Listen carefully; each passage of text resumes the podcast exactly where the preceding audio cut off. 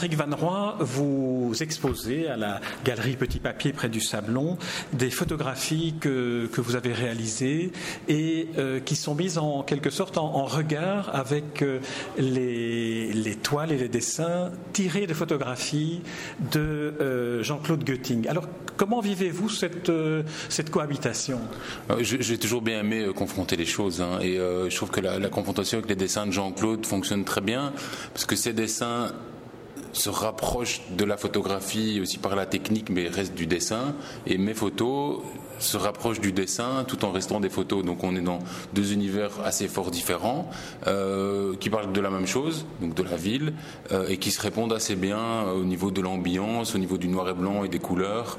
Donc on est sur quelque chose d'assez, chouette. Il y a peut-être un, point commun entre, entre vos deux approches, c'est que les, personnages humains, les habitants des villes, sont soit quasi absents dans votre, dans votre partie de l'exposition, soit presque presque anonyme ou bien un peu fuyant le, regard de, l'artiste dans, dans, les œuvres de Jean-Claude Götting. Est-ce que vous vouliez arriver à une sorte d'image géométrique des villes? J'aime beaucoup euh, transformer en fait ce que je vois et surtout partir de choses relativement anodines comme un tunnel, un pont euh, et, le transformer et que ça devienne un vrai décor de théâtre. Alors sur certaines images il y a des personnages, euh, c'était un peu mettre le, du vivant, on va dire, dans les photos, euh, mais, sans pour autant euh, qu'on puisse dire tiens euh, ce gars-là il ressemble à ça ou il ressemble à ça. Donc j'ai des personnages assez anodins, un petit peu, ils n'ont pas vraiment de visage, c'est juste une présence, on va dire, dans la photo.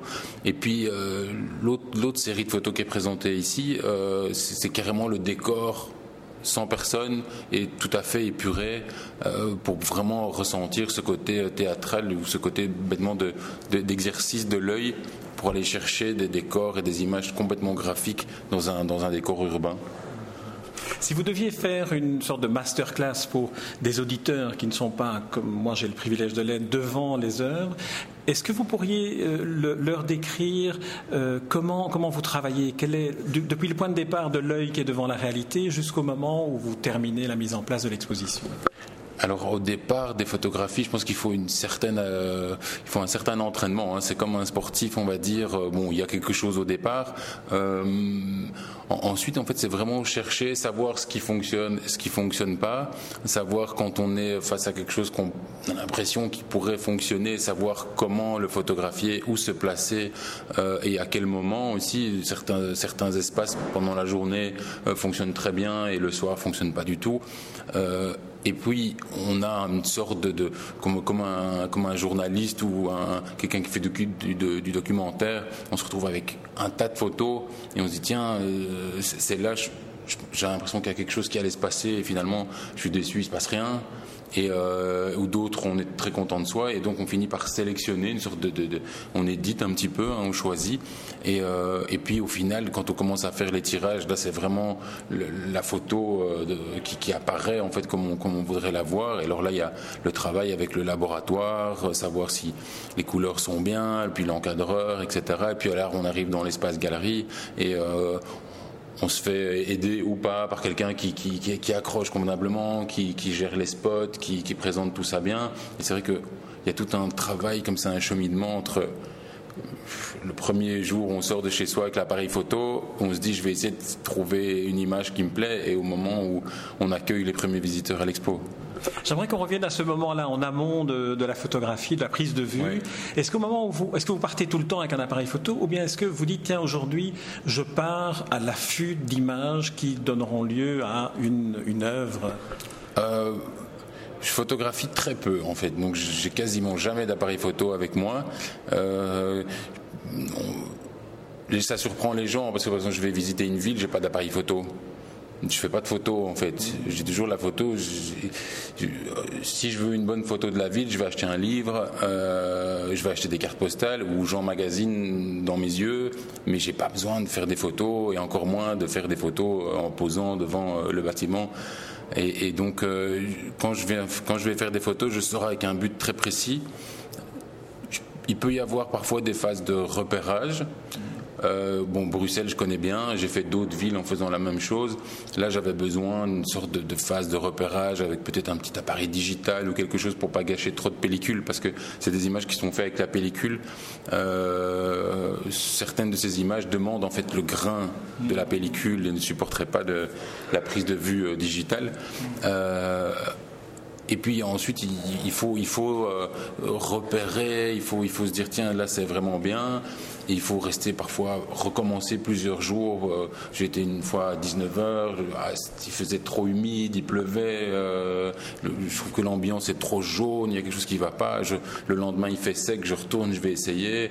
il y a des photos d'autoroute là au-dessus où, où il fallait que j'ai un ciel relativement dégagé, il fallait que je vienne quand le soleil se couche.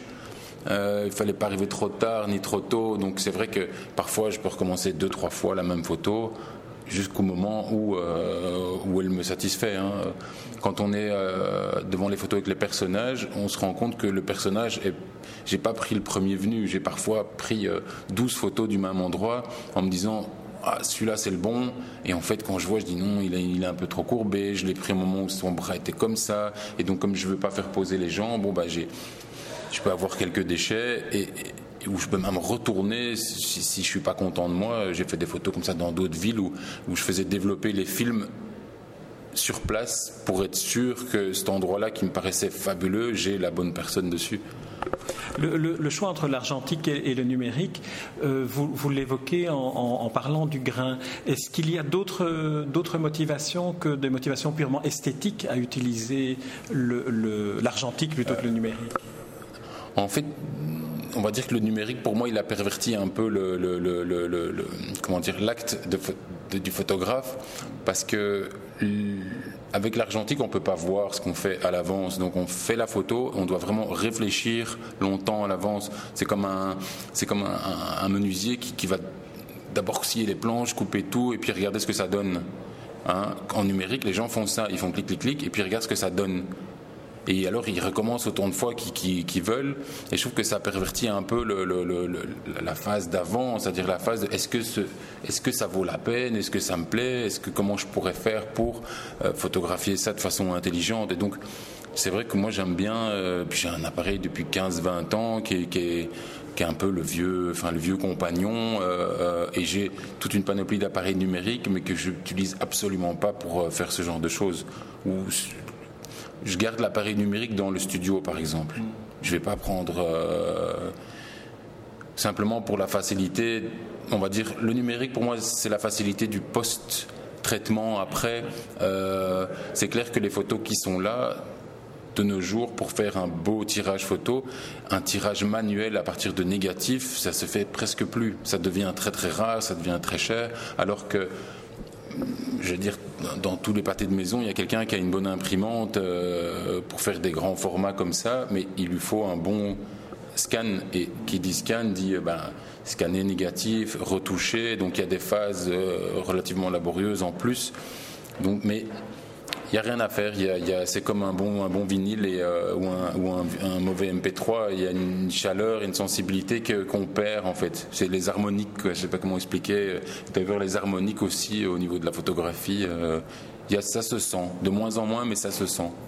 Vous ne savez pas comment expliquer, mais vous expliquez très, très, très bien, donc c'est tout à fait clair. Alors, euh, j'aimerais vous poser la même question, non plus numérique argentique, mais couleur et noir et blanc. C'est vrai qu'on on, voit dans cette confrontation entre Jean-Claude enfin confrontation euh, amicale, je veux dire, hein, c'est la mise en présence de deux, de deux approches, entre Jean-Claude Goetting noir et blanc et vous couleur. Euh, on peut se poser la question de, de, de, votre choix de la couleur et se dire, tiens, est-ce que le noir et blanc est quelque chose qui peut vous tenter ou avec lequel, à certains moments, vous pourriez vous dire, cette image-là en noir et blanc me donnerait une, émotion différente, plus forte En fait, j'ai fait du noir et blanc il y a fort longtemps, on va dire. Euh, mais pour moi, le noir et blanc a une connotation euh, très euh, nostalgique.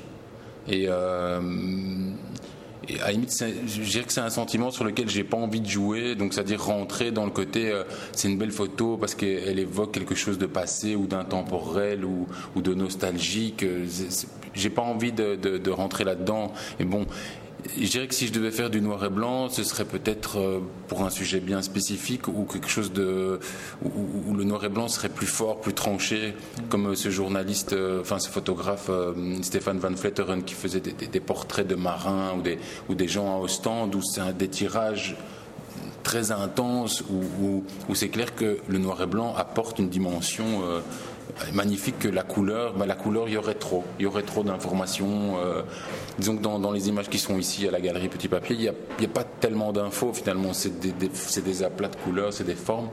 Donc euh, on n'est pas submergé. Il y a des photos en couleur où il y a tellement de détails que, la limite, un beau noir et blanc euh, viendrait peut-être sauver, sauver l'image. Alors, on a, on a évoqué le numérique versus l'argentique, la couleur versus le noir et blanc. J'aimerais que, pour terminer cet entretien, vous nous disiez comment vous élaborez la, dimension des photographies, leur format pour l'exposition. Est-ce que, un peu comme devant un peintre, il y a toujours cette énigme de voir le peintre qui choisit à un moment donné un format de toile et puis euh, il la compose. Pour le photographe, ça se passe comment?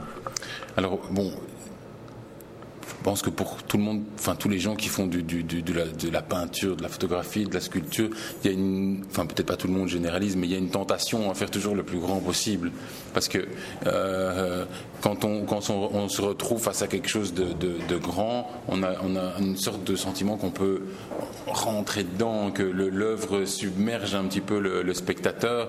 Euh, et dans ce genre d'image-là, moi c'est ce que je préfère. Si je pouvais la faire en 4 mètres sur 4, je le ferais en 4 mètres sur 4. Euh, bon, après, il y a des, problèmes techniques, etc. Euh, voilà, je, me vois mal faire des timbres postes. Et donc, j'ai toujours tendance à dire, euh, le plus grand, c'est le mieux. Alors, c'est clair que, bon, à partir du moment où on travaille avec des galeries, il y a un enjeu, on va dire, financier, et que si on fait que des formats de 4 mètres sur 4, on, déjà, on ne sait pas les transporter, on ne sait pas les mettre au mur, on ne sait pas. Donc, voilà, il y a un moment donné, il faut se dire, bon, ben, 1m20, 1m50, mais soyons raisonnables quelque part. Hein. Donc de temps en temps, on essaye de ne pas être raisonnable, mais c'est clair que, on a, on a, on a l'atelier et le dépôt qui sont remplis de trucs pas raisonnables et euh, voilà. Alors vous utilisez le format euh, carré assez souvent. Est-ce que c'est une, découpe de, l'espace et de la lumière qui, correspond à une, approche esthétique chez vous, une volonté, euh, un besoin? Euh, quand, j'étais, oui, quand j'étais, en fait, j'ai, enfin, j'ai fait très peu de cours de photo, mais parfois il m'arrivait de discuter avec des gens qui, donnaient des cours de photo et ils avaient toujours tendance à dire faut respecter le format de l'image, donc le, fameux 24-36 ou le 6-6 ou et, et, euh, moi je, je, disais mais pourquoi pourquoi respecter je, Moi, j'en peux rien. Si euh, l'inventeur du film 24-36, il a dit 24-36, moi, moi j'ai envie qu'elle soit carrée, j'ai envie qu'elle soit longue. Ben voilà, je coupe. Euh, et, en fait, les, premières photos que j'ai faites qui sont carrées là en haut, en fait, sont à la base du 24-36 qui est recadré sur le centre. Et, euh, j'ai recadré comme ça la première photo en, carré. Et le, carré vraiment m'a séduit. En fait, j'ai une espèce de truc un petit peu parfait où on peut, c'est vrai, bon, il y a des règles, des diagonales, des tiers, des machins, et, tout s'imbrique relativement bien. Et bon, maintenant, je fais moins de carrés. On va dire la dernière, ça c'est une série qui date d'il y a un an, deux ans. Parfois, il y a des photos qui ont cinq ans. Et les dernières choses que j'ai fait, je suis passé à un format qui est ni carré ni rectangulaire. En fait, je, me suis retrouvé entre les deux, une espèce de, proportion. Euh, euh, euh, une espèce de proportion idéale comme ça d'architecte. Euh, et c'est un format qui est absolument pas standard, qui est un petit peu bizarroïde, mais qui, qui fonctionne bien. Donc c'est c'est vrai que moi, le carré me séduit assez fort. Hein. Y a, il, y a, un magazine photo qui fait comme ça, qui s'appelle Square, qui ne fait que des photos carrées. En fait, c'est. Euh, bon, il y a le 6.6 qui est carré. Le Polaroid qui était aussi carré. Hein. carré, voilà. Et, euh, qui, est un, format euh, très très beau, en fait. Hein, très très beau. J'avais une tireuse comme ça de négatif carré quand j'étais petit. Il y a peut-être des restes du, carré. Mes, premières photos vers, vers mes 10-12 ans, c'était un, Kodak Brownie avec des films 120 et c'était du 6.6 il y avait peut-être du 6-7 aussi. J'avais tellement d'appareils, des anciens appareils que j'avais récupérés. Mais je crois que mes premières photos, c'était des 6-6. Donc il y a ce format carré. Euh, Voilà, on est allé dans, dans la psychanalyse freudienne de votre hein. travail. Patrick Van Roy, je vous remercie pour cette euh, interview et puis pour cette euh, exposition euh, à laquelle je convie tous ceux qui nous écoutent et qui n'ont pas comme moi le plaisir et la facilité de pouvoir vous interroger en ayant vu l'exposition qui se tient Galerie Petit Papier. Merci Patrick Van Roy. Merci beaucoup.